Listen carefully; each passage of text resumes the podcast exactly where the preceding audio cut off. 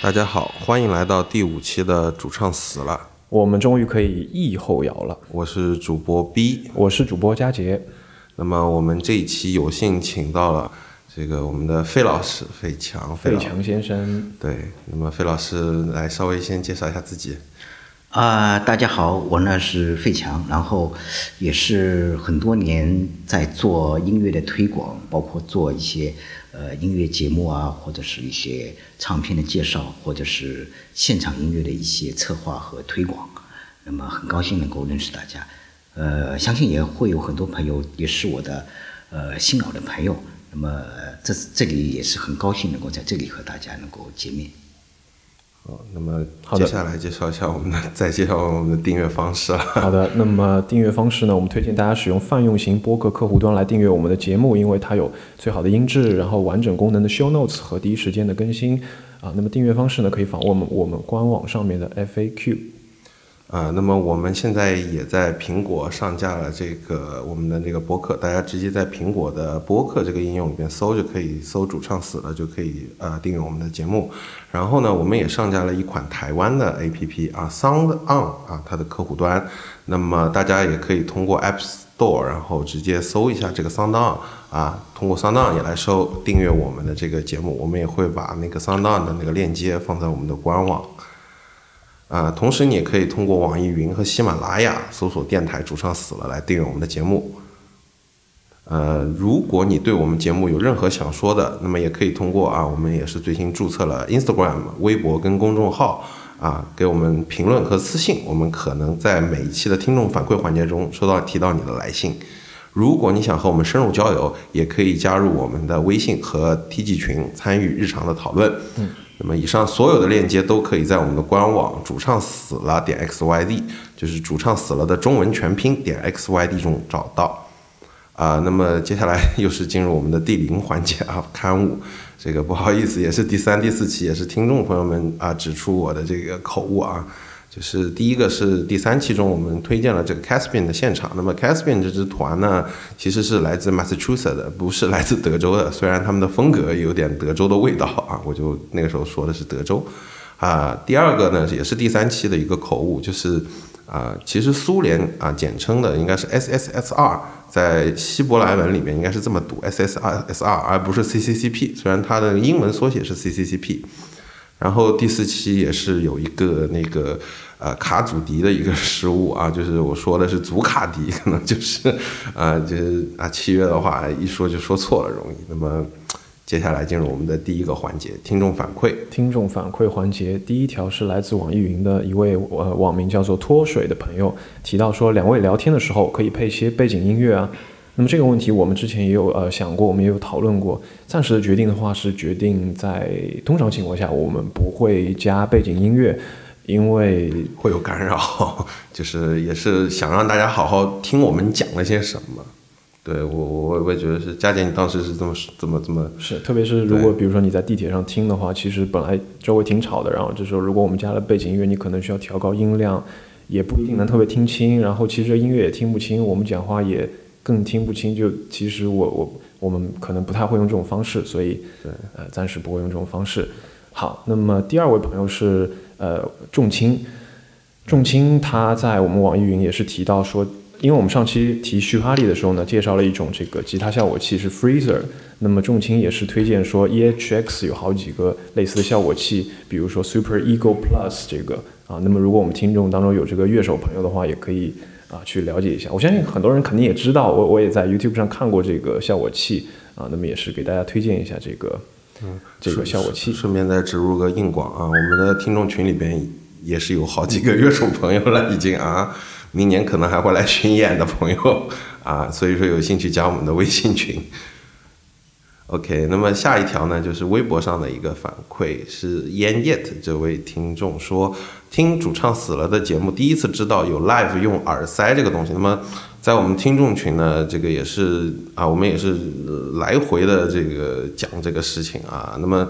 呃，这位朋友在微博上艾特我们，不仅是艾特，还有一篇下面一篇文章是上面提到了很清楚的这个听力的这个损害，就是相当于如果你去看了很很吵的现场的 live，结果就是呃，有一位朋友把他的心路历程、他的那个治疗的情况，包括他写的非常的声泪俱下的这么啊怎么去看医院，然后这个事情，反正我我那篇文章我是读完，我觉得大家有必要一读，也是可以看我们的那个微博，我们也转发了这篇文章，所以说就切记大家去看 live 要听呃那个啊、要带那个专门的那个 live 用的耳塞，那么。也是我们这个每期的这个环节都必必必必用的这么个公益环节，对。好，那么听众反馈就到这里，下一个环节是我们的演出回顾。第一场是逼哥看的《月星寻星计划对，就是其实是呃，秀动联》合，sorry，了月下寻 星月下月下，没事没事，月星 也，对好好好，不好意思，没人就乐队之星对是吧乐乐队之星啊，月下之星是可能是秀动联合了那个乐队的夏天，他们做一个相当于初轮的那个 round，然后就是说。呃，我是那场那场也是被邀请到的，因为我是秀动他们排名比较高嘛，然后就是去投票啊、如果说投到了这个乐队，就有可能去啊、投票，就他们有更大的权重，让你上月下嘛。那么我看的是景德镇文艺复兴计划这支队，呃，费费老师那天没看是吧？呃，没看，我就看了一个叫那个野外合作社，啊啊，也也和你觉得野合我去看，啊，也和那场去看了，野合也蛮好的，也蛮好好的，也蛮好，对对，但我听说是后来那个厨子与戏子那天在那个月下那个寻星计划里面是演的相当好，啊，演的相当好。哎，相当好。啊，那那一场，他呃，他们后来有啊、也是听到是吧？我我是上次看的时候，他们是带了那个采样，但不是带了他们真正的那个古、古琴。嗯，对，其实我投资厨子戏子也是想看这个，这个好像有有点跑偏啊。反正反正反正我看的那场是景德镇，景德镇对景德镇，费老师看过吗？我也看过，在云堂看的啊，云南也相当不错。哎，真的很好。就是他们有中间有一个留白是话剧嘛，啊哎，对，话剧式的，就是特别喜欢话剧的朋友们可以去。呃，看这支队，因为他们台上会带很多话剧的道具，然后在那边演，演完了之后就是带入他们下一首歌的这个主题，其实是这么一个乐队。所以呢，比较有戏剧化的一个表演，哎啊我觉得这是他们的一个特色。对比真的是比较特色，可能国内外我也我也没看过这种团，嗯，对，可能是他们也都比较喜欢演话剧吧。那么我们接下来听一下我现场录的这一段》话剧的片段是话吧？剧片段吧，算好的话剧片我段先。其实我觉得啊，可能有点偏音乐剧，它是一种音乐剧的一个这样的一个一个片段来表现它的一个音乐。嗯，我觉得可能是他们是这样的一个概念。啊，对对对，还是概念性的后摇。那么我们来听一下。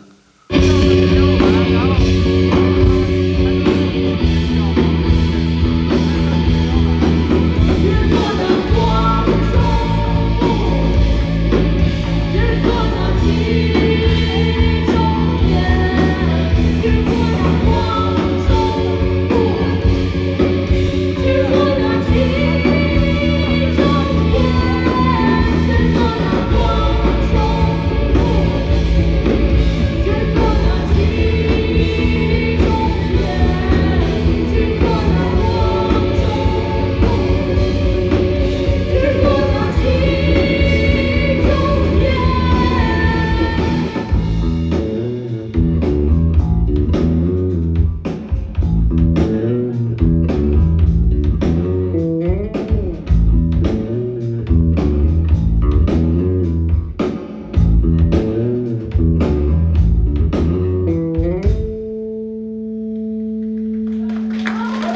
然后下一场就是当数字遇见后摇的第五季啦。对我们也是上次有推荐给大家去这个演出，是我们的朋友这个伴理新音乐主办的这个《当数学遇见后摇》第五集的演出。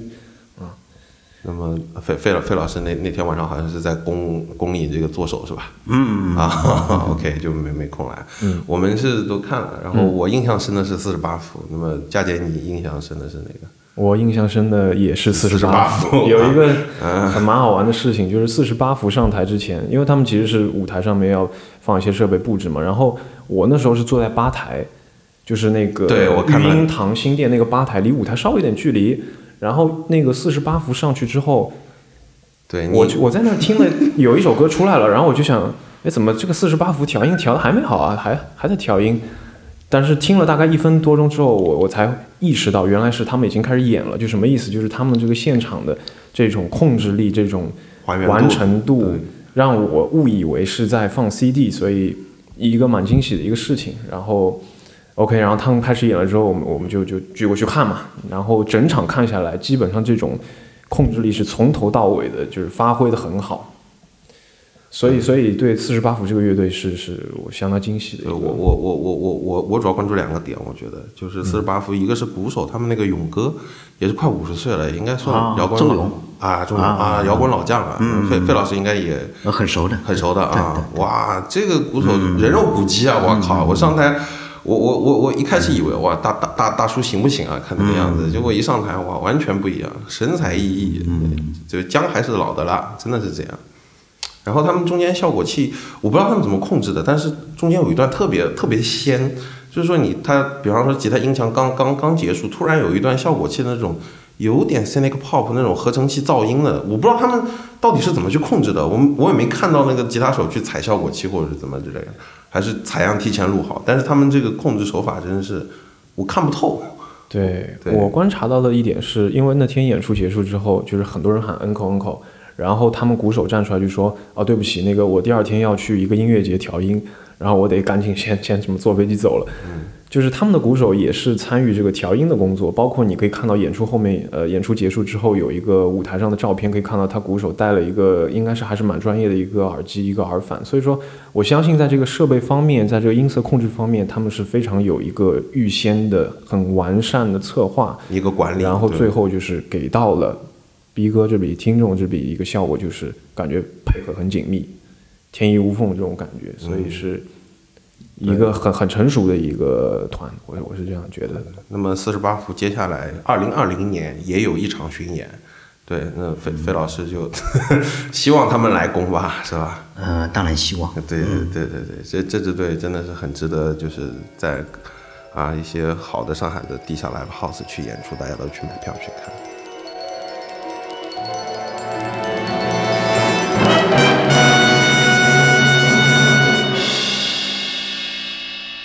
那么接下来就进入我们今天的主菜啊，这个也是费老师忆一下往昔，对吧？那么我们最早其实认识费老师，我认识费老师也是，就是你可以经常在演出现场看到有一个传动的人头，然后拿着一个对那个时候是索尼还是佳能，我忘了一个老的摄像机，然后去拍。然后我第一次看费老师，哇！我说这个这个文艺中年，我就有这种感觉。虽然 对看背影看得出这个啊，对四四十岁，但是我一看哇，真是啊非常好， 各个角度拍。那么对，那么呃，佳姐你来读一下费老师的这个具体介绍啊。那么就先给大家读一下这个 wiki 的介绍啊，嗯这个费强。那么呢，啊，之前就是上海浅水湾文化艺术中心，现在已经改名叫做这个上海万代南梦宫。对啊，那么包括是上海新赞文化发展有限公司音乐媒体总监，从事与音乐相关工作二十多年，长期担任电台音乐节目的编辑工作。与此同时，为全国各大媒体撰写、发布大量专业性的音乐介绍、评价文章，也是全国资深的乐评人之一。那么在二零零一年的时候，与全国第一家专业 live house 新天地 ARC 合作，参与各各各各类演出活动的策划，并担任新天地 ARC 的音乐总监、媒体主管。在此期间，策划许多中小型音乐演出活动。那么现在就是我们南梦宫的啊，应该说公主啊，哦就费老师，叫费老 师就行了， 就是行了。对，是是是是费费老师，其他不重要。对， 音乐最重要，是这对样。音乐最重要嗯对对对，嗯，那么费老师，我是也是，呃，一八年我是看了那个东海音乐节跨年的嗯窦唯的演出，演了那个马姑父，也很震撼。嗯那么我知道在上海啊，您您也是最早就全国第一家 live house 嗯 ARK 的艺术总监。那么，呃，在二零零三年，ARK 是请来了这个窦窦唯唯，对对对对。那么有什么故事吗？我们想知道一些。嗯，因为窦唯那个二零零三年来的时候呢，正好是非典已经快要结束了，嗯，所以呢，就是窦唯呢也想从北京到其他地方出去散散心，去玩一玩。那么正好呢，就是窦唯呢有一个发小，也是他的一个老邻居，正好在上海，然后呢，偶然一次机会碰到我，那么在和我聊起窦唯的时候，他说：“哎，他说，呃，窦唯呢想到外地，到可能到上海来玩一玩。那么在这样一个机会里面，能不能给他做一个专场的演出呢？”我们当时也是在瞎扯，但没想到就是后来就是我们非常认真的来做这这一件事情了。那么在之前呢，窦唯专程的到上海，在我们那个新天地 ARC 来裁剪，看了一下我们这个场地，他觉得很满意。然后呢，然后我们一起来策划一些具体的一些演出的一些细节，包括一个主题，还有一个演出的整体的安排。那么窦唯也相当的满意，我们这里的配合度也是相当的高，所以呢，那次的合作是相当的成功，也是他们的一个相当的满意的一个演出。所以就是在二零零三年的七月十号、十一号，窦唯和他带的那个不一定乐队在新天地 ARC 做了两场的专场的音乐会，哦，是这样，是这样。所以我，我我也是听说啊，这个因为之前对也有北京的朋友请他嘛，窦唯也是，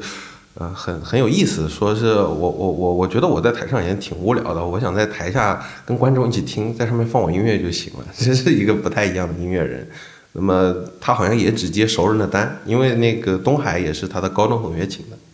所对，以说所以一直就是他，因为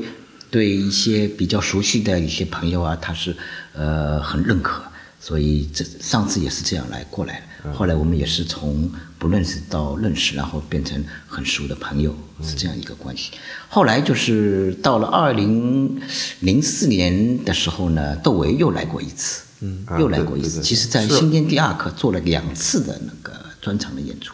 是这样。对对对，那也是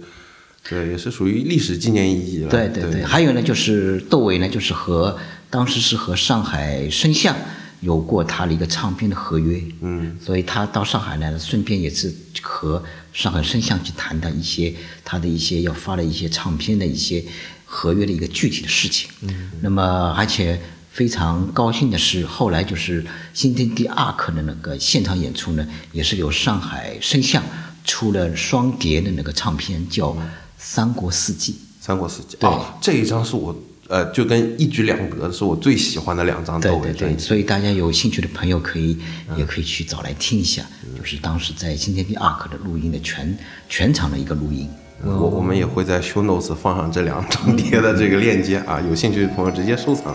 对吧？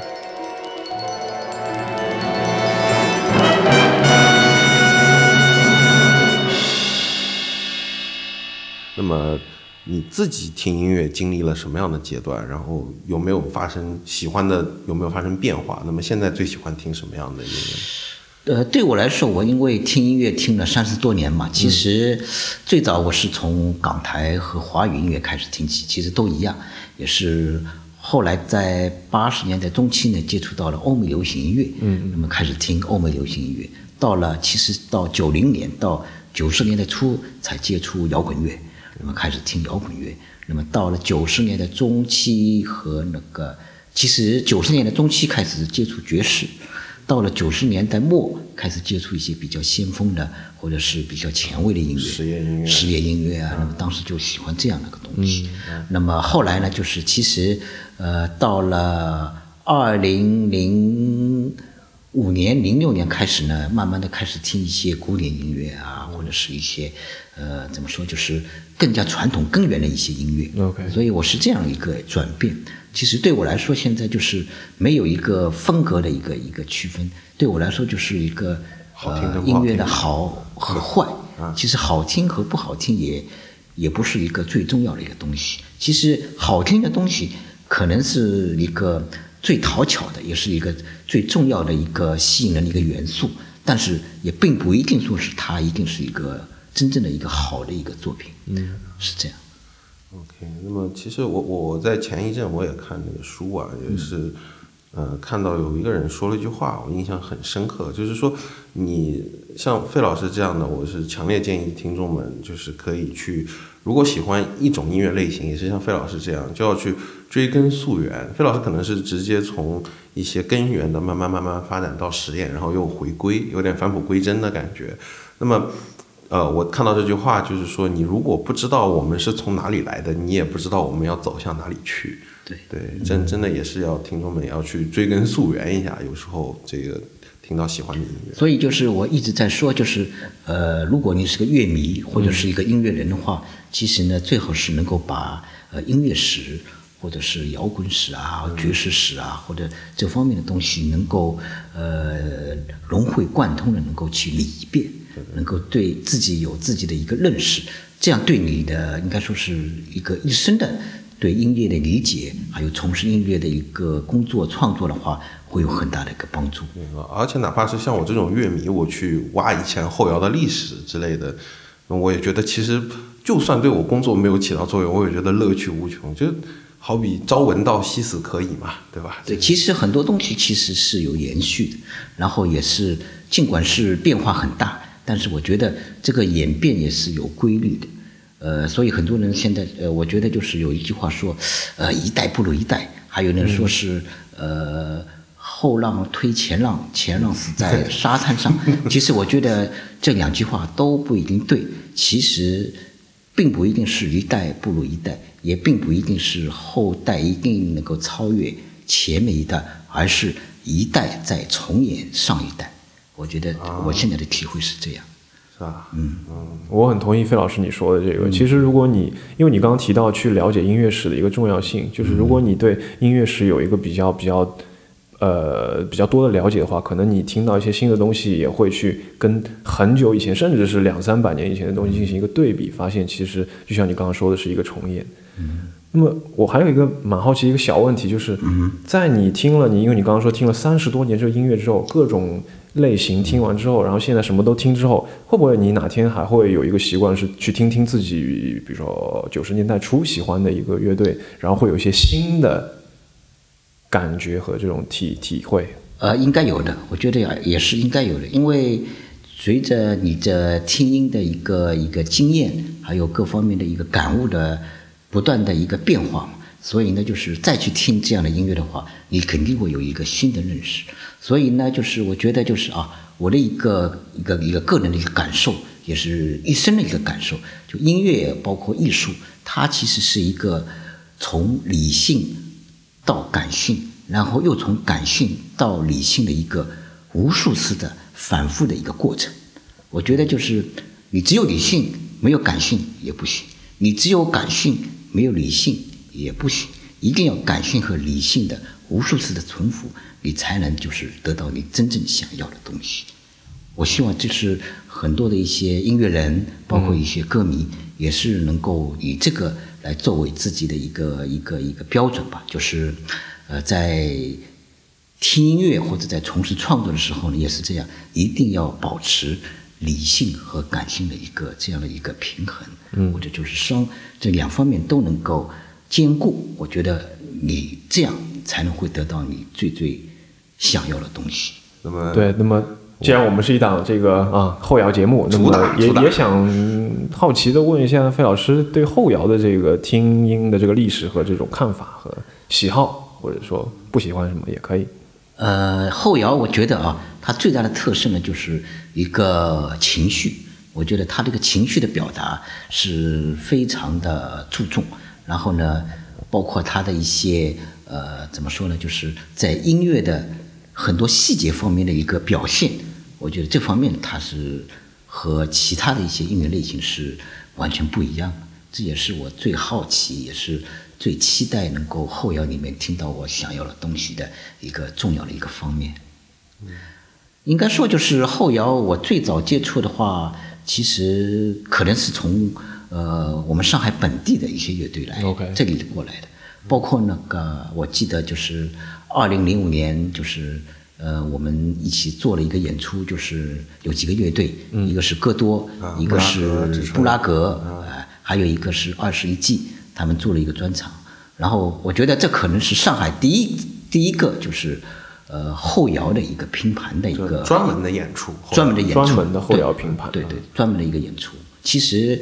应该严格说是器乐摇滚的一个拼盘的专场演出，嗯，应该是这样。因为之前可能就是都都可能或多或少会嗯带一些词啊、主唱对啊。对那对那一场可能二零零五年的确也是比较早的。嗯，还有呢，就是并不是说没有主唱就一定是后摇，在一些噪音的一些音乐，包括先锋的前卫的一些音乐，我也看到很多是只有纯音乐，然后是没有主唱的，那么也有一些是流行的，我也看到，也有也有也有，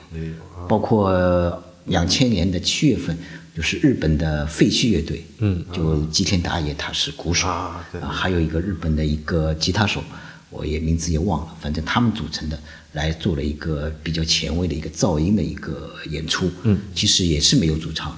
不过他们会在，特别是那个，我觉得啊，就是包括吉田达也，包括那个吉他手，他会在那个演出的期间，就是最高潮和兴奋的时候，嗯他会喊，啊会喊，对对对哎，对对对，他尽管没有歌词，他是情绪的表达嘛，他也会发声，也会发声，但他不是唱，也不是这种呃怎么怎么样，其实就是一个喊，对对对，我我我我印象很深刻，就是嗯费费老师上次是跟我们一起看的是第六届梅田音乐节，嗯，对，嗯那么第五届我就已经在了。第五届的时候是吉田打野，不是、呃亚姆斯是跟那个户川纯合作嗯嘛，就是呃大爷那个时候鼓打到兴奋的时候也是，嗯他也会喊啊对哈对哈一下，对嗯然后对下面乐迷都吓到了，因为对大家其实都在看户川纯，然后那大爷怎么突然的一下子就嗯就这样，也也是哦，我也比较比较惊叹。对，所以就是有很多的前卫的一些噪音啊，实验音乐的很多也是没有主唱，我觉得它也是属于一种器乐的一个音乐的一个表达。嗯，我记忆当中就是最深的就是二零零五年的五月份，就是日本的一个先锋的大师，就是惠野进二，在第一次到中国，在新天地的 ARK 做了一个专场。啊然后他也是这样，他是一个非常标准的一个乐队的一个编制，这样来演，但是也不唱，全部都是一个演奏。然后就是巨大的一个噪音的一个音墙，然后就是这么推过来，就是让人觉得就是非常刺激，我觉得也是我看了就是最最感到就是很刺激的一场，超过了那个后来二零一四年一五年应该来浅水湾来演的那个日美国的那个 Swans，我觉得他那个噪音的音墙比 Swans 还要厉害得多。我后我当时也是有点受不了，但 Swans 我觉得我还是能忍受，我没有戴耳塞，但是我觉得对我来说没有一点都没有。是，那么就我记得辉也是也是第三届明天音乐节在深圳演的，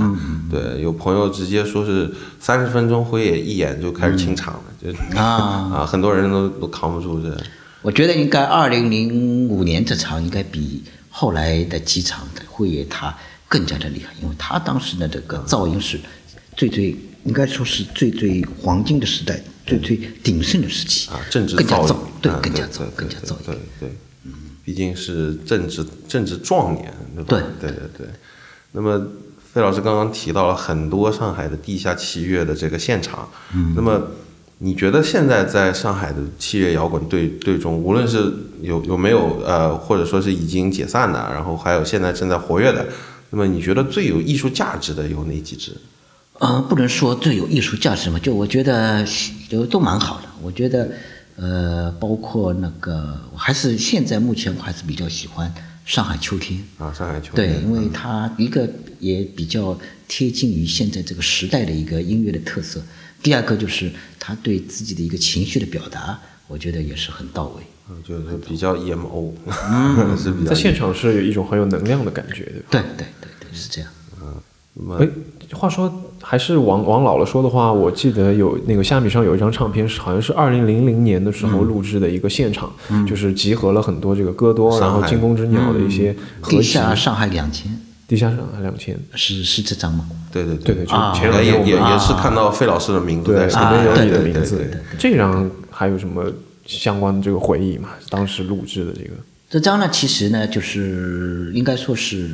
两千年呢是这样，其实是上海地下摇滚最鼎盛的一个时期。嗯，所以因为风格很多样，应该说很多乐队的水准都比较高，然后呢不亚于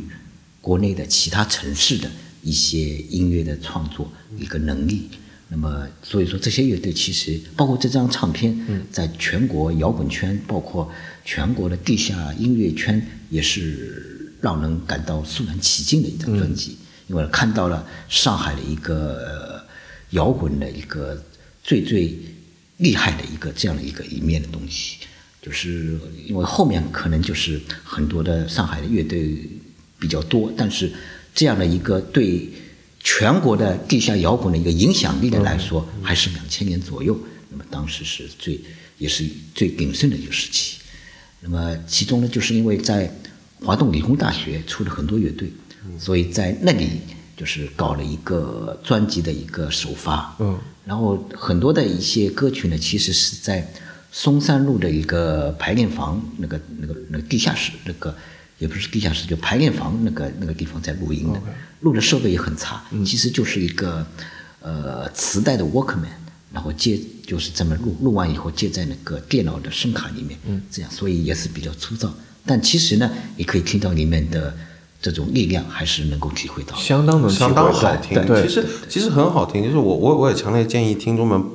就是对，就是佳姐你是比比较偏音质派的吧？但是其实很多 low fi 的东西我也喜欢听。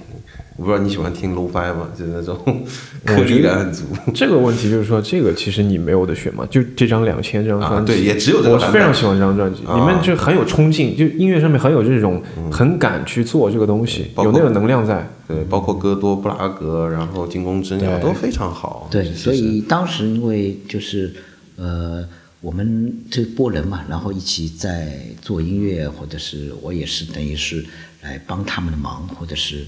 呃，等于等于是一个陪衬一样的角色。啊不是是费老师，你说肥城的， 哎， 所以呢，就是因为我觉得啊，就是一个热情，其实就就对这个热爱，然后呢，没有其他的想法，其实也根本没有什么功利啊或者怎么样，其实就是一个爱好，然后就是一个热情在做这个事情。嗯，那么所以就是能够就是做出这样一个非常质量很高的一个专辑，嗯嗯，然后也得到了通俗歌曲啊，包括国内的很多的一些呃四大嘛，都应都对对，全部都啊在报道，推给了很大的一个评价，给了很大的一个评价。那么后来就到了二零零一年，一直到二零零四年，我呢就是等于是做了很多的一些上海乐队的一些演出。嗯，那么当时也在 ARK 啊，或者是在其他地方。那么其中呢，就是我觉得就是也是一个每年年底做一个上海乐队的汇演，就是把最高质量、最有代表性的一些上海乐队，来做一个专场。那么这样一一来的话，第一个就是让这些乐队能够有一个演出的机会。因为当时的情况就是，很多的乐队啊，它是因为 live house 都没有，所以呢就是就 arc 一个，所以就是没有演出的机会。那么我们提供这样一个机会，第二个也能够让歌迷啊，或者是一些呃对地下音乐感兴趣的一些朋友、观众和爱好者，他能够有机会在现场看到上海乐队的这样的一个表表演和一个了解。我觉得这个，我觉得我这这这方面我做了很多的一些我觉得其事情实。功德无量啊。其实没没没没，我觉得是这样的，这个时代需要我们，然后我们就做了我们应该做的事情。其实当时没有什么其他的想法，就是哦，我能做吗？我就来做了，对吧？然后他们能演吗？你们就来演。嗯然后各方面其实就是，所以就是我们当时是一个引导，因为包括音乐人、包括场地、包括媒体，我们都可以通过我来联系得到。嗯，那么我可以把这个很多的方面通过我能够融合在一起来做一件事情。那么觉得我是在这个位置上了，在这个角色上了，那么我就应该来做了，是这样的一个情况。那么这种机会其实对当时上海的，特别是地下乐队来说是非常珍贵的一个机会啊。很珍贵因为你刚刚提到说，其实除了 ARK 之外，嗯，那么上海其实当时没有一个说特别像样的一个 live house，没有，因为呃，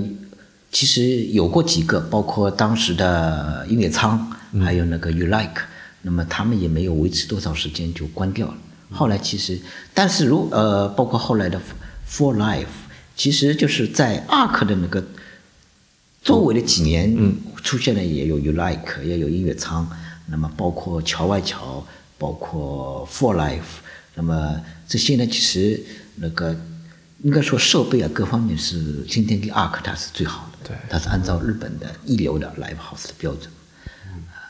但是有很多的演出，其实在其他场地也是很重要的，包括舌头在音乐仓的演出，包括苍蝇、封江州，包括木马，包括还有那个王磊在桥外桥的演出，包括还有很多的像痛痒啊，或者是很多的乐队是在那个呃 u l i k e 的演出，我觉得也是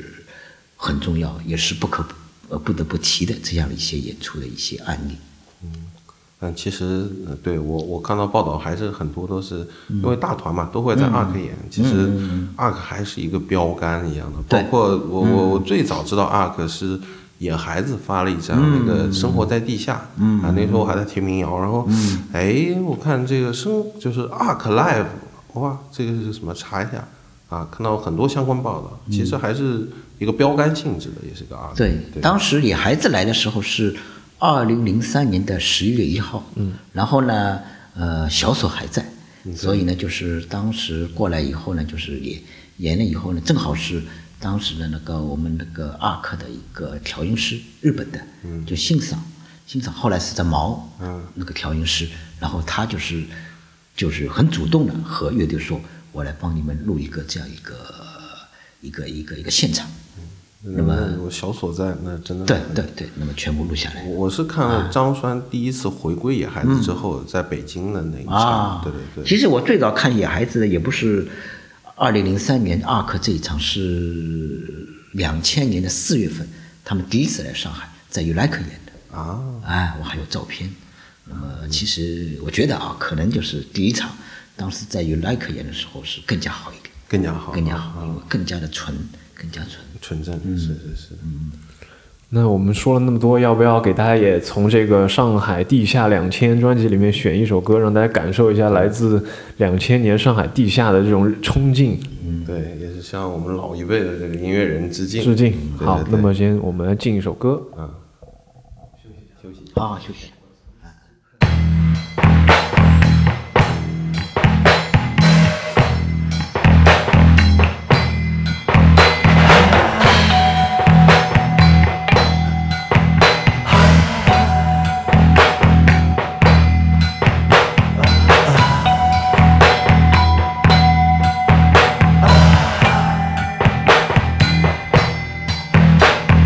天子心是爱，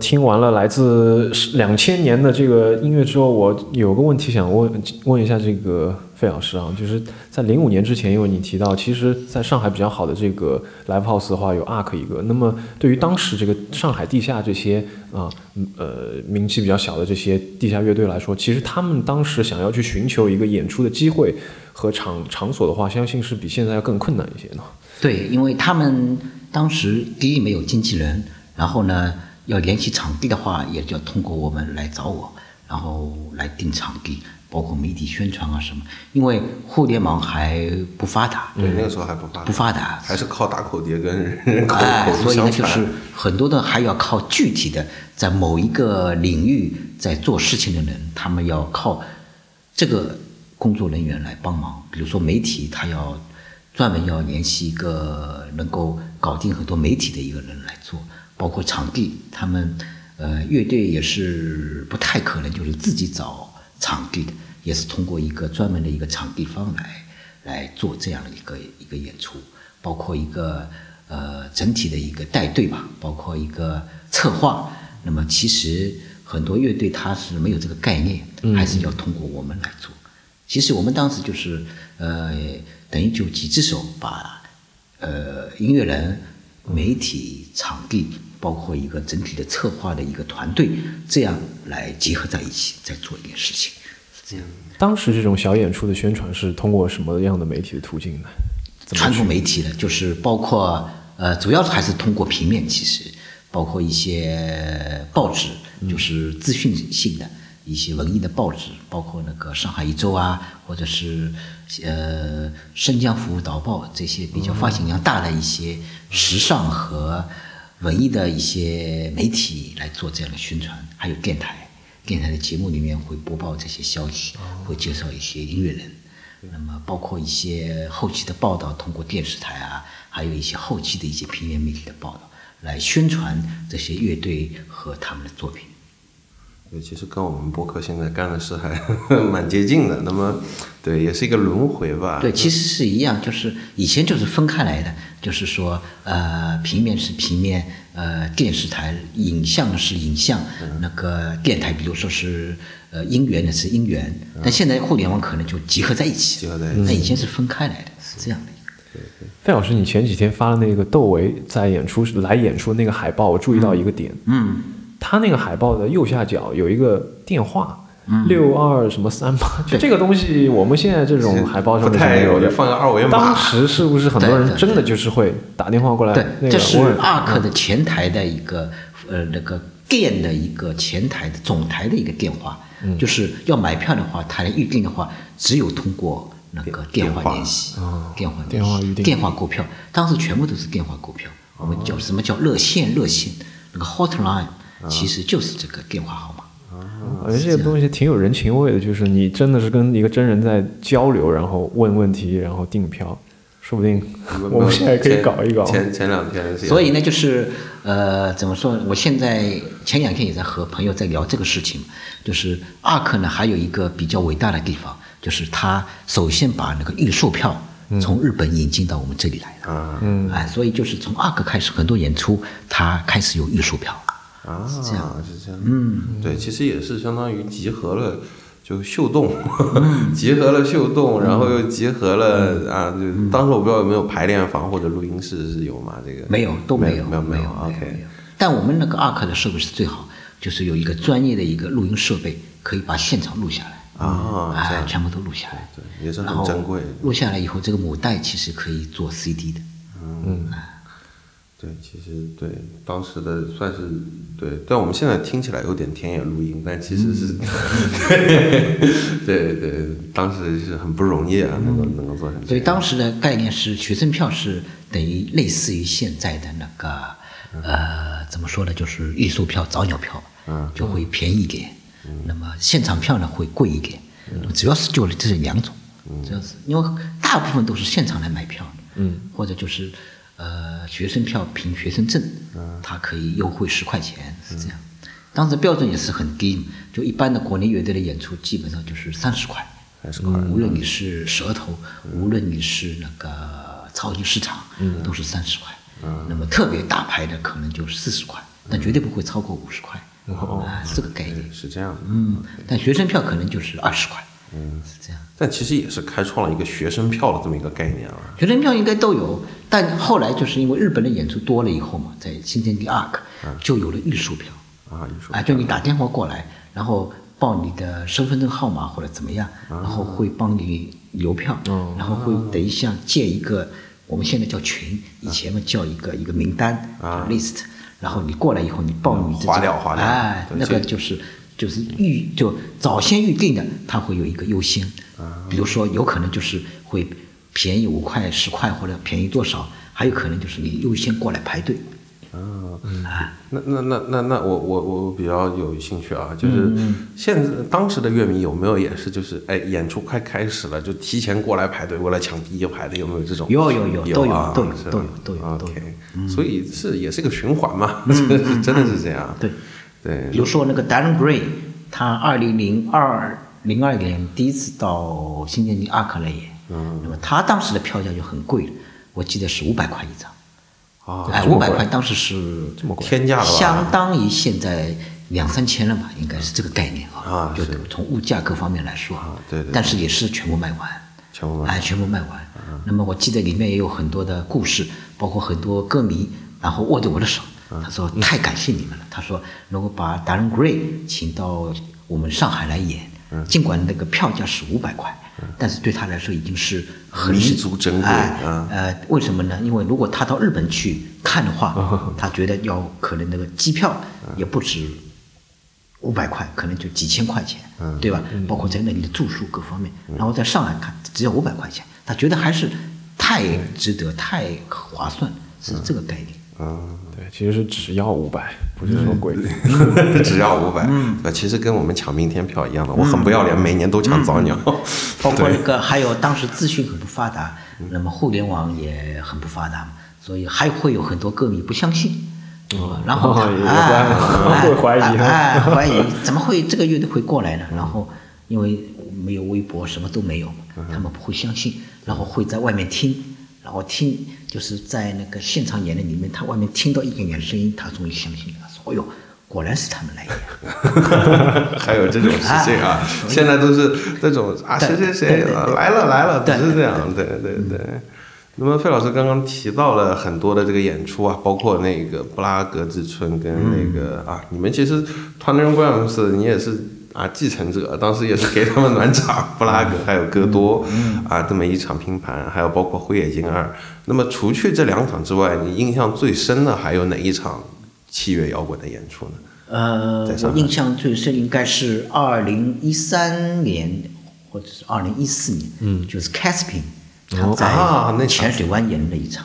因为那场我觉得是气势磅礴，嗯，呃，我第一次看那个那么大屏的放那个他们的那个，嗯呃，那个那个 video 那个 VJ 在表演嘛，嗯包括他们在现场的表演，嗯，我很震撼，因为我觉得也第一次就是一个这样一个气势就出来了。包括我们那个呃调光师，他的调光也是相当的专业。嗯，那么就是把整个的一个气氛和整个的一个音乐的一个要表达的一个感觉全部烘托了出来。啊，我觉得那场对我的印象是最深的。包括后来我也在音乐节啊，或者在其他场地看了那个 Caspin 的一些专场嗯和他的一些、呃演出，嗯，呃，就就觉得没有这一次哦给我更大的一个震撼。哎，那很可惜，我是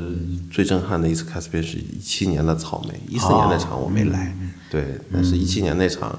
对，这这个我不知道费老师知不知道，我我知道也在，我好像也在那个，你也在，他们哎其实后来拨片断掉了。啊，那天我记得是是在一个吊车下面，对，吊车下面哎叫爱对舞台，然后我也在，嗯对他们后来其实拨片断掉了，啊后来他们那个吉他手是在 Instagram 贴了一张图，就是他后来是用手刷音墙的，嗯啊，都是血，我靠，这个真的 Catherine 这个团真是献身音乐很可怕， 我是觉得，对，所以说要来中国，只要在上海或者在南梦宫，那肯定我在还买票过来再看，对。那么，呃，刚刚聊完了这三场，那么、对我们也比较想听到专业人士给我们听众啊，包括给我们两个主播，就是费老师看现场你会关注哪些点？呃，我看现场的话，应该说关注很多的方面，嗯呃，包括那个首先他的音乐的表达，我觉得这是我最主要关那个关心的一个事情，就是他表达出来的东西是不是到位，是不是专业，而且是不是一个呃到底是优秀的，还是一般的，还是比较差劲的，这是我最大的一个一个一个关注的一个点。呃，包括他的唱，还有他的演奏，那么包括他的一个，甚至是他的乐手的站台，还有他一个戏剧化的表演，因为 live 和听音乐是不一样，它可以可以有很多的表演的一个成分，对对有戏对剧对的成分，对对那么你就是看他在这种戏剧的真人的表演的那个这个方面，就是视觉上会给我有一些什么样的一个惊喜。对，我觉得这也是我重要的一个关注的一个点。还有就是一个和观众的一个互动，嗯，因为这个现场呢，主要就是一个即兴的东西，所以就是他能够即兴的能够表达一些什么，我能在唱片在其他的那个途径能够得不到的东西，他能够表达出来嘛。还有就是和观众的一个互动的这样的一个环节，他做到了是怎样的一个效果，也是我比较关心的。那么包括它的灯光、音响、舞美这方面的综合性的一个一个一个考量，一个呈现的一个考量。这其实其实对我们第一期也聊到了，像 Cicada 这个乐队，就台湾那个，对我们也是有些听众，包括群里边的朋友也反映，其实跟观众互动之间，你你指的互动是那种言语上的还是什么？因为像 Cicada 他们就是会讲很长时间的话，有些乐迷其实很反感这一点，我不知道费老师是怎么看这件事。呃，不一样吧，因为 Cicada 是一个新古典，嗯，新古典，它它呢就是在演奏的时候，它不，它因为也没有唱，其实一个纯音乐，所以它不可能在它的演奏作品的时候呢来和观众来互动，它只能通过就是乐曲和乐曲之间来一个互动，那么它其实是能够让很多的观众能够引入到他们的一个音乐的氛围，让他们更进一步的了解他们这样一个音乐的一个表达。因为如果在听唱片的时候呢，很多东西它是没法就是通过那个他们的来解说来表达的东西，但在现场他可以做到这一点。我觉得这是乐队和音乐人他们的一个苦衷和他们的一个呃一个一个是最想表达的一个东西，也是一个演出的一个不可或缺的。当然也有，也理解很多的一些观众啊，他可能就是我是来欣赏音乐的，不是要来听你嗯对来说我就是教的这一种对吧？ 哎嗯这个其实呢，就是一个怎么说呢，就是能够互相理解就可以了。我觉得是这样一个状态。 OK，这是这是费老师给我们的解答啊，也解答了第一，我们第第二期吧，第二期说的这个事情，对。费老师刚刚提到这个要关注乐队的站台这方面的一个呃考量，嗯那你就是我我根据我的观察的话，其实有有些乐队他们可能在这方面是不太去去想很多的，就比如说我们上次灰烬与光明的这嗯个 Heaven in Her Arms 是一个比较典型，就他们其实不会想太多站台，那就是左边一个，中间一个，右右边边一个对那费老师有没有碰到过哪个乐队是比较苛刻的？他们会在演出前面就跟这个场地方就是很细节的讲我这个站哪儿摆哪儿，然后就对，这个有很多，比如说这个鼓，有一些是正对的，一般是正对的，但现在也发觉有很多的乐队啊，他来演啊的时候喜欢对他喜欢把那个鼓侧对着观众，嗯嗯，侧对着观众，那么这是一种。第二种呢，就是怎么说呢，就灯光的打，就是有很多呢，就是一般呢，就是灯光是呃从舞台是往那个乐队这么打的。嗯然后还会有很多的乐队，他提出是要往观众那里打，也有啊。那么也有一种就是要求很就各种各样的，有的还有还还会做那个这种那个灯光的墙，就是从上面反射到上面，啊哎，都有都有哎哎，那呃要求都不一样正。正好我又有个问题，就是哎我我记得我看呃《We Lost Sea》，就是嗯呃最近的那一场，这个它其实，在墙上它的那个灯光的投影就是在南梦宫，就是我们、嗯啊其实我们今天录影呃不录音的这个地点就是在南梦宫的二楼，嗯其实就在南梦宫二楼这个墙上面。啊，跟着他们的旋律有那个灯光、啊，我这点我觉得非常的好。其实，嗯对啊因为他当时是要求的吗？还是他们自己要求的，要求的哎啊，而且很多都是自己带灯光师和录音师，因为他们已经熟了嘛，就根据不同的作品在什么时候他们会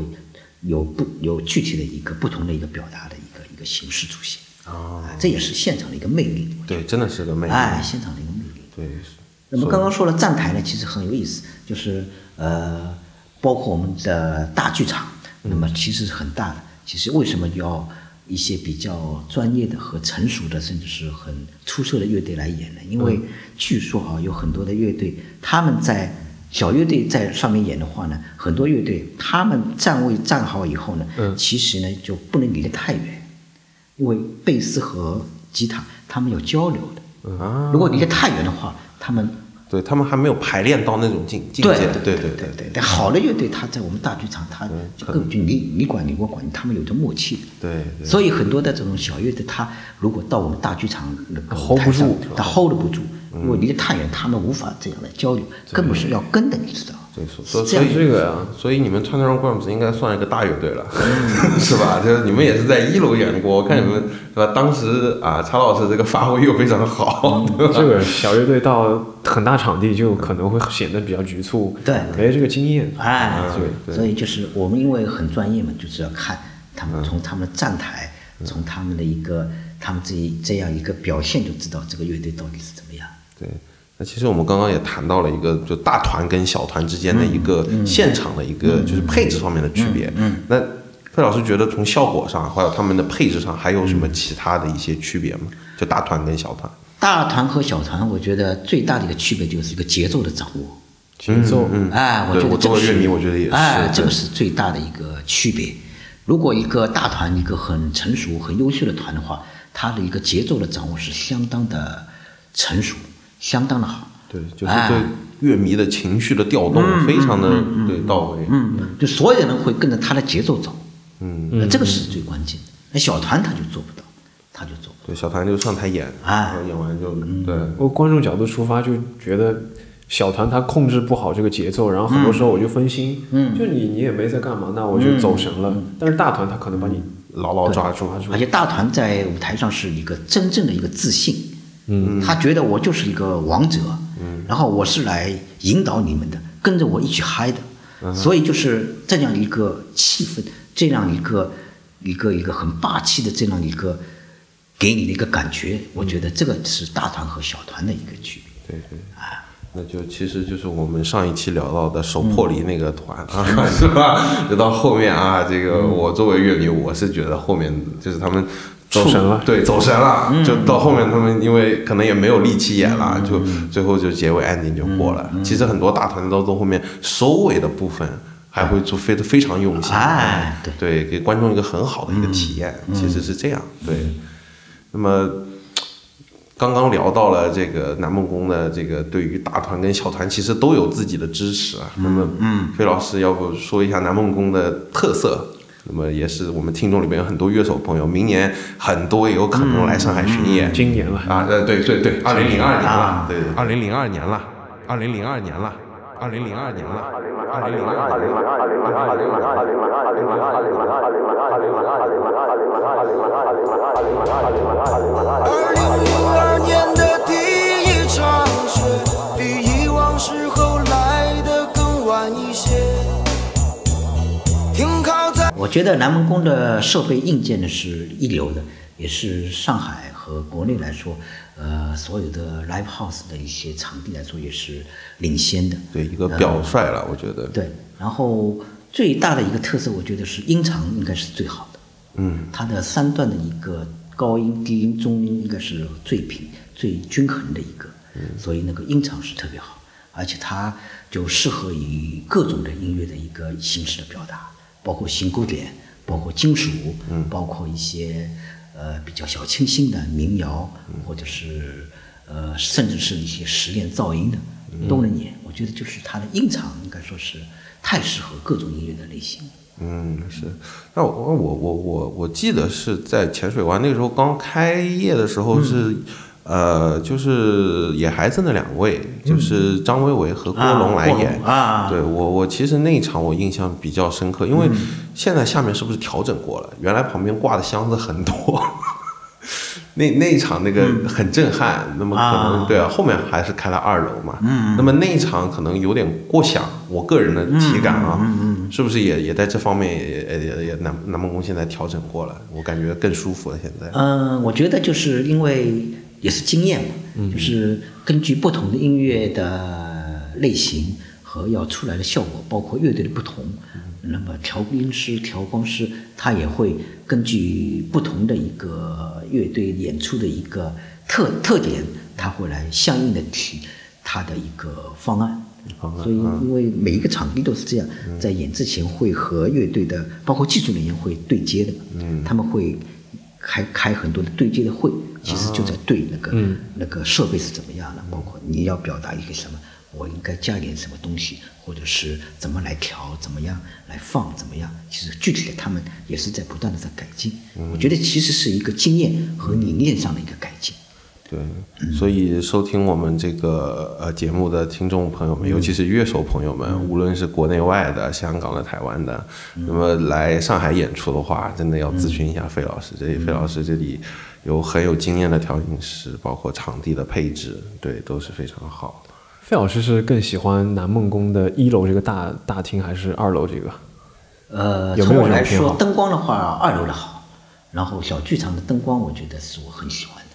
呃，一楼的我觉得音场和那个音响是我最喜欢的。嗯，是这样的。 OK，那么对，也刚刚听费老师讲了一些上海摇滚的历史啊。嗯。那么这个问题呢，就是也是我们也是在做 research 的时候发现的，就是摇滚点 com，、就中文全拼摇滚点 com 这么一个、呃呃很神奇的一个网很神站，奇的你嗯网站第一次登录会被吓到，就你随便搜什么乐队，然后照片资料然后哇都有，对对对，可能跟现代变奏也是另外一个东西吧。那么有没有这样的背后的故事呢？呃，他的一个创始人是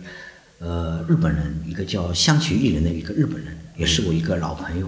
那么他呢，其实呢，他是在日本读高中的时候呢，他是玩游戏，嗯，玩游戏呢，但是有里面有这种呃涉及到中国的特色那个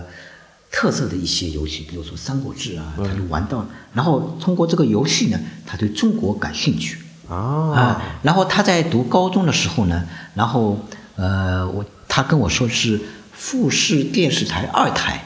在每个礼拜的哪一天下午，嗯，会放中国摇滚的专题，哦嗯，所以呢，他就是当天就是，呃，就跑回家去看那个中国摇滚的专题的那个东西，啊，通过这个节目呢，接触到中国摇滚，啊所以他喜欢上了，后来他就是。首先是到北京来留学，啊，这样的是这样。那么先在北京，然后在北京呢看了很多的演出嗯北京乐队的演出。后来到了二零，应该是零二年，零我记得就是他又到上海，在上海的一个物流公司工作，那么就是常住在上海。嗯，那么那么当时就是他每个礼拜都会到新天地 ARK 来找我们玩，看演出啊什么，嗯所以我和他就是有很多的交流。那么包括他做那个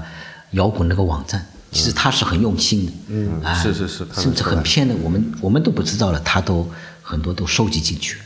所以这也是乐迷的贡献啊。这个不知道你知不知道，他这套情报搜集是怎么达成的？这个太可各怕种了吧，就是和乐手聊，和我们聊，然后还会找那个包括一些媒体，那么通过各个他不会放过任何一个，而且当时很太苦可怕了他很辛 苦，他就是上完班然后天天晚上做这个网站做到深更半夜，我记哦得啊，然后每个每个周末就是到新天地阿克来看各种演出。嗯其实其实跟我们状态也差不多，是吧？嗯 对对对，那么就现代变奏二点零也是即将上线。那么费老师作为创始人，有什么想说的？包括嗯创始人也现不是我一个，大概主要是伯内美，主要是张志强，然后我们几个当时一起来做这个呃现代变奏的。那么这个我觉得也是呃当时应该说是影响力最大的一个摇滚门户网站之一。嗯嗯是对全国来说也是有相当有有影响。那么特别是对上海，应该我几乎所有的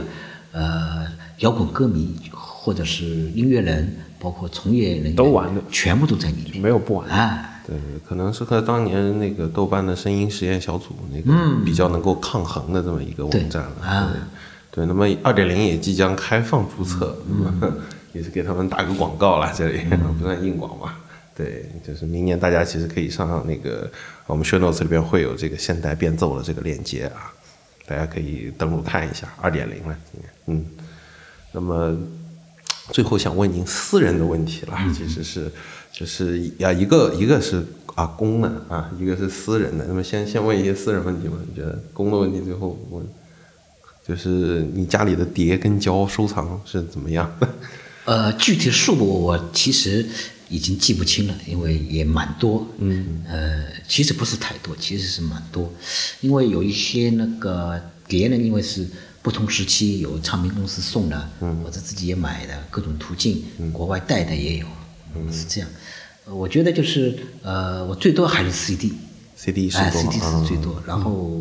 磁带也两百多盘，然后那个呃黑胶大概也不多吧，也就一百多张吧，一百多张哦啊，一百多张也不多。对，但这几种呢，我觉得啊，对我来说其实是不同的心情来听不同介质的一个音乐制品啊因为黑胶我其实是从高中我八八六年八七年开始接触的，嗯然后当时因为我一个同桌他是父亲是在国外那个常驻工作嘛，带回来很多那个呃唱机啊，或者是密文唱片，所以呢，就是我当时是这样从在他家里接触到这个密文唱，就黑胶，黑这样黑胶，黑胶。哦啊，就那时候叫密门唱哎，片，当时我们当时叫密文唱片，啊还还不叫黑胶。其实那个香港呢是叫胶木唱片，啊我们内地其实当时我们当时就叫密文唱片，嗯是这样。哎 OK 但就当时是比较，就是哎呦黑胶和磁带的比较，嗯，因为这两个当时是怎么说呢，就是价格差不多嘛。然后呢，就我觉得就是第一个黑胶的声音是很脆的，嗯低音比磁带要好，其实是那个频响要宽一点。嗯啊嗯是是是哎，那后来 CD 呢，其实更加清澈一点，嗯，其实更加轻，就是底噪几乎没有了。哎呃，但有些就就像我这种喜欢这个 low-fi、hi-fi，然后音强的，就特别喜欢黑胶。嗯黑胶的对哎，嗯包括有些后摇乐迷特别喜欢黑胶，就其实喜欢那个底噪，对吧？就是那种就嗯是声音感啊，对吧？放上去，有这种感觉啊，就是是听了有有种现场感吧。哎对，模拟的，模拟的是比较丰满，对对对比较温暖，对对对对，其实是这样。那么最后一个问题了，不，你你来问，作为一个乐手，二零二零年是吧？哦啊，对那么费老师，二零二零年会有期待哪哪几个团队的演出吗？看对到，，毕竟我们微信群已经有很多的乐手，然后稍稍的透露了一些我们已经觉得很惊讶了。对，那么、呃，我还是黑帝吧，黑帝我我我觉得大概四年没来了，啊，是四是是年没是来，是四年没来是是了嗯是，所以我是很期待。对，其实我们上期也录了个底啊，好，我觉得黑帝呢，每次来都是在我们浅水湾和南门宫，啊对，太好了太好了，大家听到这句话放心了啊，是吧？放心了放心了对，放心，放心上次来的时候还有什么回忆吗？这个上次回忆是呃是这样，就是它有个特色，就是在演的时候呢，前面会有一个放的是一个黑白的一个默片，啊然后其实他们是个配乐的一个一个角色。嗯，那么后面在我在旁边嘛，就是在那个呃调音台那里呢，它会有一个很传统的一个胶片的一个放映机，嗯，然后就在放那个胶片。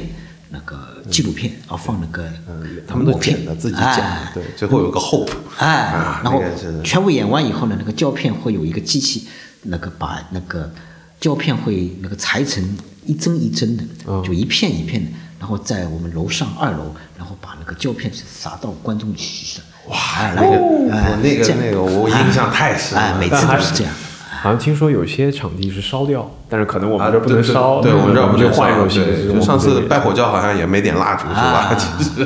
对，因为因为消防条例的问题嗯嘛， 对，但是其实撒下来这感觉更真的很很震撼，嗯对。那么对上一次还有一个小细节，我其实想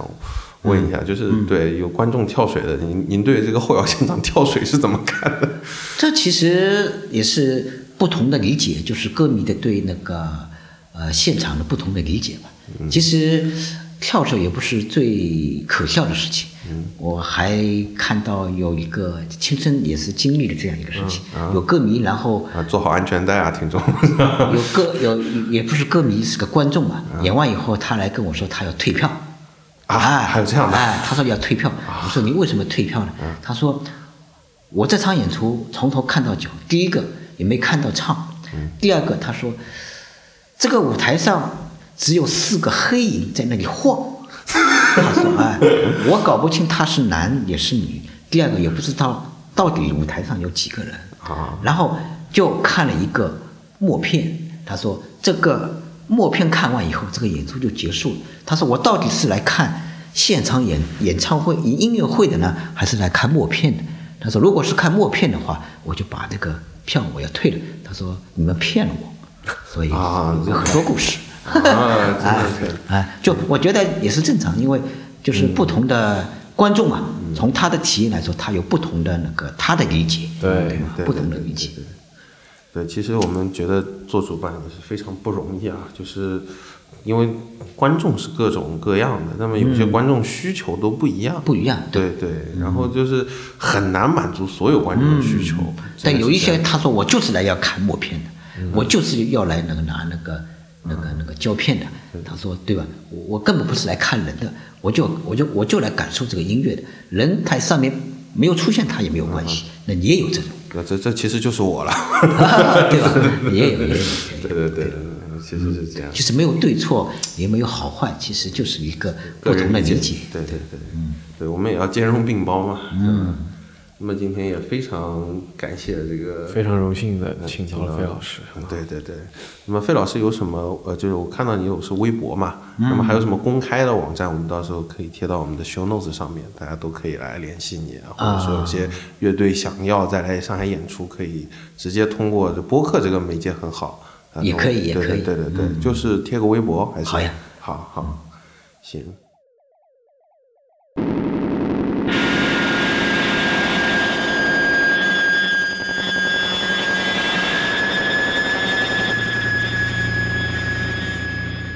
你现在听到的是播客节目《主唱死了》的特别环节。本环节设立的目的是为了让更多热爱音乐的朋友知晓与听力健康有关的一些公用结论，并希望可以推动更多人养成戴着耳塞去看现场的健康习惯。来 house 中摇滚乐演出是大声段落时，音量可以轻松突破一百分贝，达到一百零五、一百一十分贝甚至更高。高分贝的现场环境带来了爽快的声声响体验，但也会在不知不觉中侵蚀我们的听觉器官。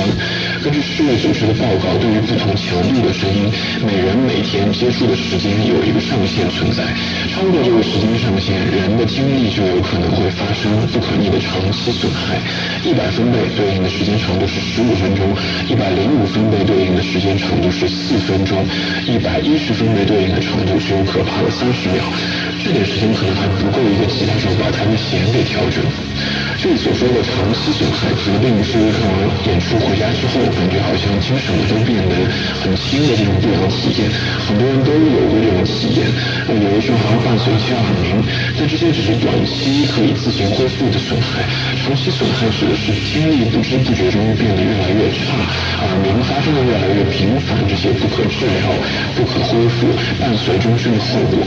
听力下降只会让人在说话时候越来越大声，或者是呃听音乐开音量越来越大。但是耳鸣的话，就和牙疼类似，会极大的影响生活的方方面面。所以上上述，请大家以后去来 house 的时候呢，记得随身带一副耳塞。常见的售价不到一块钱三样黄色海绵耳塞可以起到保护听力的作用，可惜它并非因为听音乐设置它们过多左右高频导致最终听到的声音过于沉闷。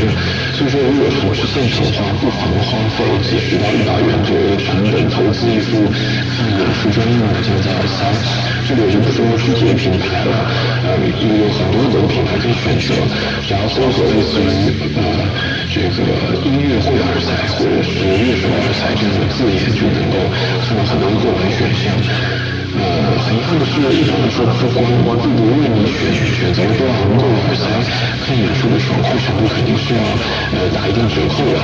呃，但是又几十年后又能够赚到爱的听音乐，更加为了避免耳鸣的出现，请大家看演出记得戴耳塞。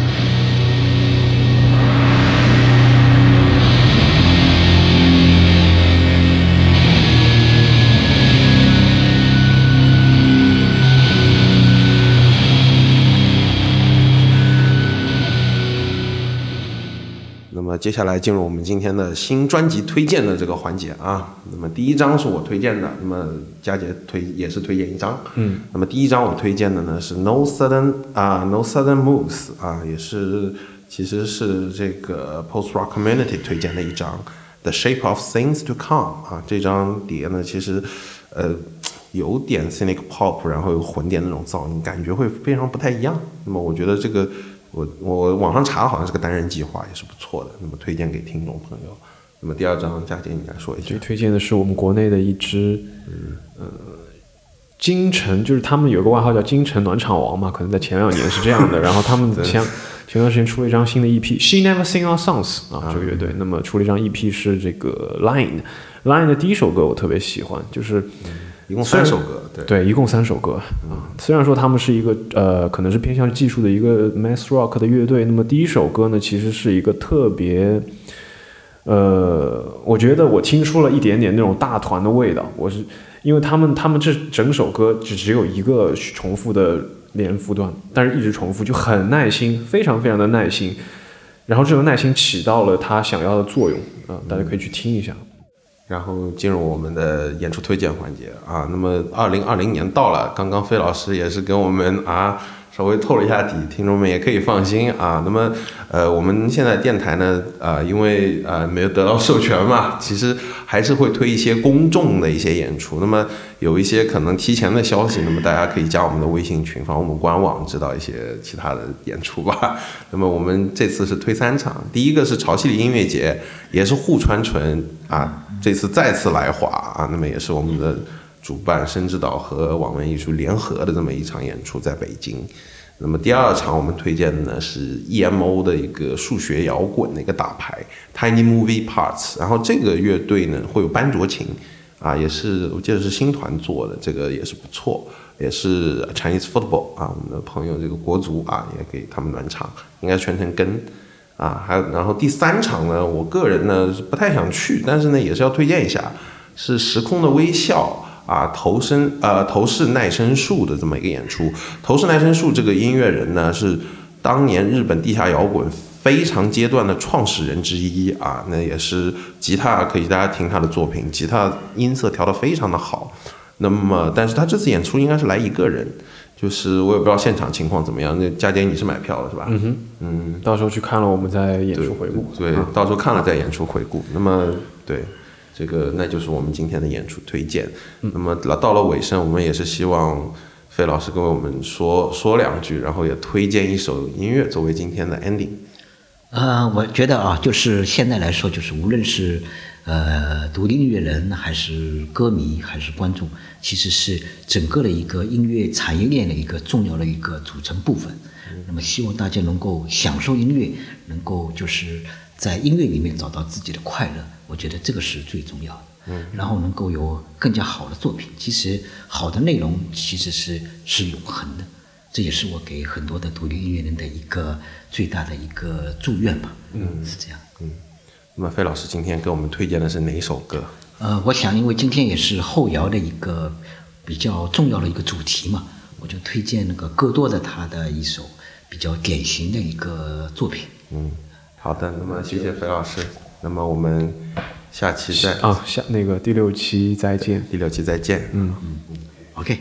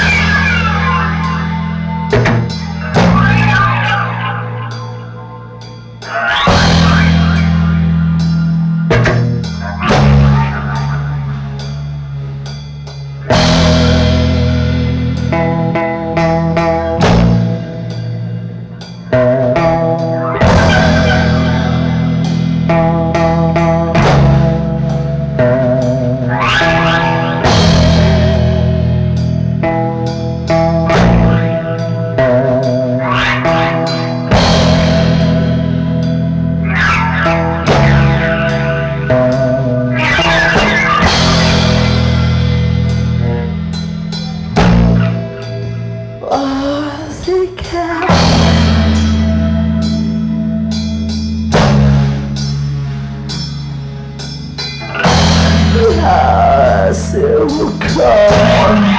再变了。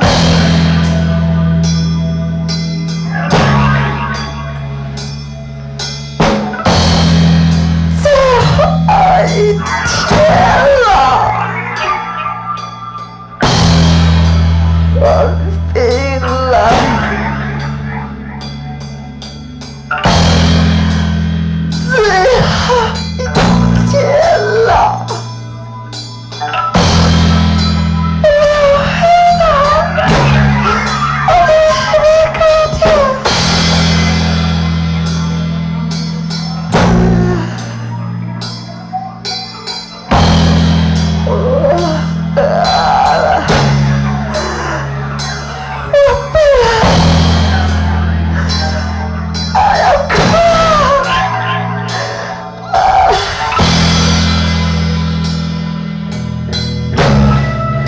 So yeah.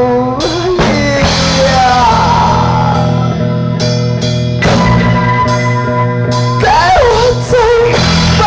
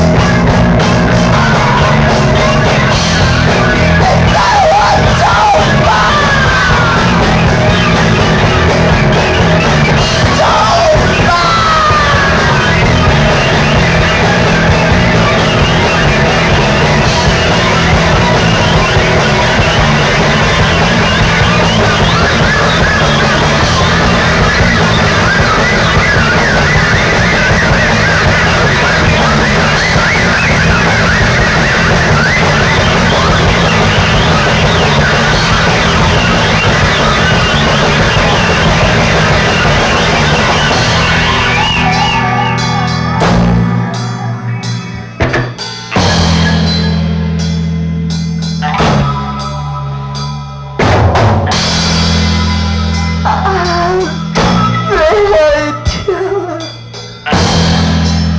我病啊了，最后一天了，啊！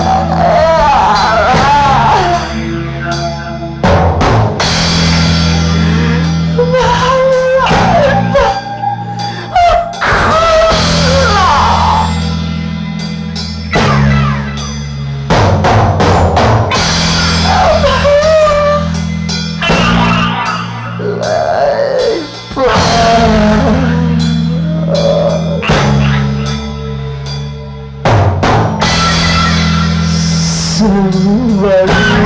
Maria.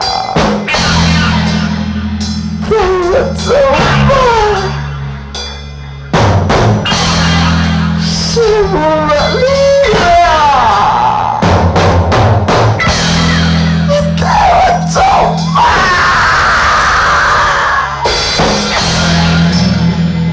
fun. Shiva Maria.